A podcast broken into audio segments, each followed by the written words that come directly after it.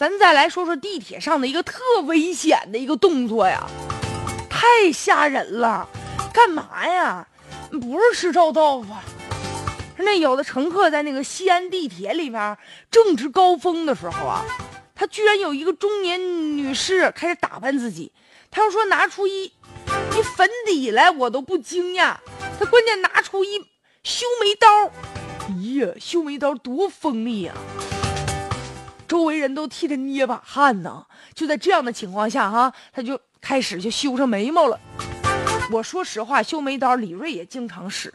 就我要是有时候下手下狠了，对自己狠一点，那肯定出一血脸子。那太锋利了。结果这女士，您胆儿多大呀？在地铁里面你就修眉吗？有的乘客把这个一幕用手机拍下来了。地铁运营公司的工作人员说了，这事儿他们见多了。类似情况还有呢，有的人在地铁里面旁若无人的打毛衣，打毛衣就织毛衣呗。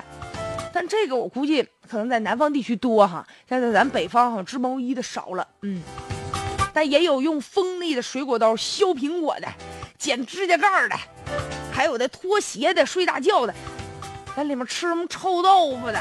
啊，这味儿啊，多不文明呢！关键你这行为啊，你太危险了。你说这地铁是运行的，确实啊是挺平稳的。那架不住万一有个什么万一呢？你万一要地铁站里突然间钻出一只猫啊，或者什么的，紧急刹个车，万一旁边人不小心碰你一下，这一刀下去，这修眉刀不是美容啊，您就毁容喽。你这这。划着自己不算什么，你这划着别人伤着别人呢。哎呀，所以这个西安地铁交通条例都明确规定了，对于像这样的危险的行为是禁止的。这巡查人员看着了呢，就劝阻一下，但是不会进行处罚，就危险但不处罚。这话又说回来了，就很多的不文明行为，咱不能说啊，什么事儿不文明，咱就罚他，是吧？二百不听，罚五百，罚一千。